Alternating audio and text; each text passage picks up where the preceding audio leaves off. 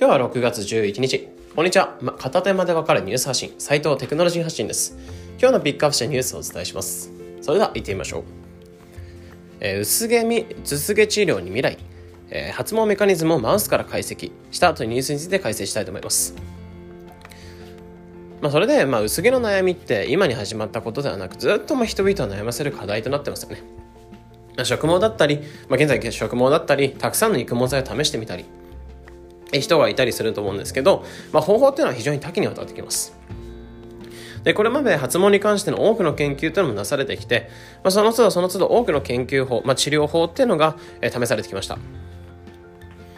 で、ここで分かってたのが、まあ、毛は本来毛穴奥の毛包と言われる筒状の器官から作られる形になってます。なので、まあ、袋というか、えー、まあ、その毛とか多分抜けばわかると思うんですけど、毛穴っていう感じでできてると思うんですけど、あれがいわゆる毛包みたいな感じになってて、で、そこから毛が生えてくれるって感じになってました。でもそもそもその毛包、その袋っていうのが、えどういった経緯で成長して発毛につながっていくのかっていうのメカニズムは今まで未知だったんですよね。で、そんな未知であった発毛の過程っていうのが今回マウスの研究で明らかになりました。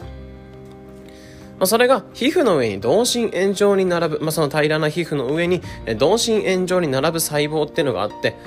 えそれが中心から皮膚の方に奥にどんどんずんずんずん伸びていくんですね。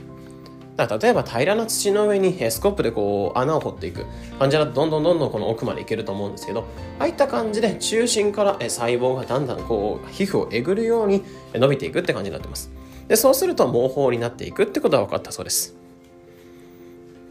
で、その伸びていった細胞の中に、え伸びていった、え毛包の中に毛を作る際に重要な毛包幹細胞っていうものが存在していて、えそれが毛を作ってくれる。作ってくれることでそれが伸びていって、まあ、毛が生えるってメカメカニズムっていうことが分かったそうですね。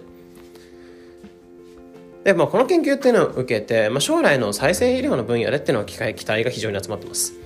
まあ、例えば様々な細胞に変容できる今注目されている iPS 細胞、まあ、例えばこれ目の細胞を作ったりとかっていう感じで、えー、手術は成功したとかっていう、まあ、事例も出てるんですが、えー、そういった形で何の細胞にでも変容できるのは、えー、iPS 細胞からこの毛えー、毛包幹細胞っていうのを作って、まあ、毛を作る細胞っていうのを、えー、作って、まあ、それを、えー、頭とか、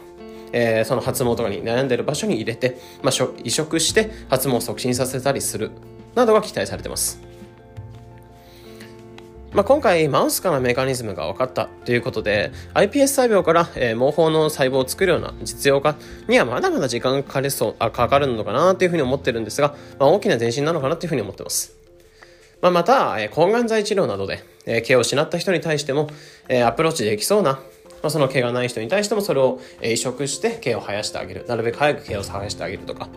という感じでそういったアプローチもできそうですね。という感じで薄毛治療に未来、えー、発毛メカニズムをマウスから解析したというニュースで解説しました。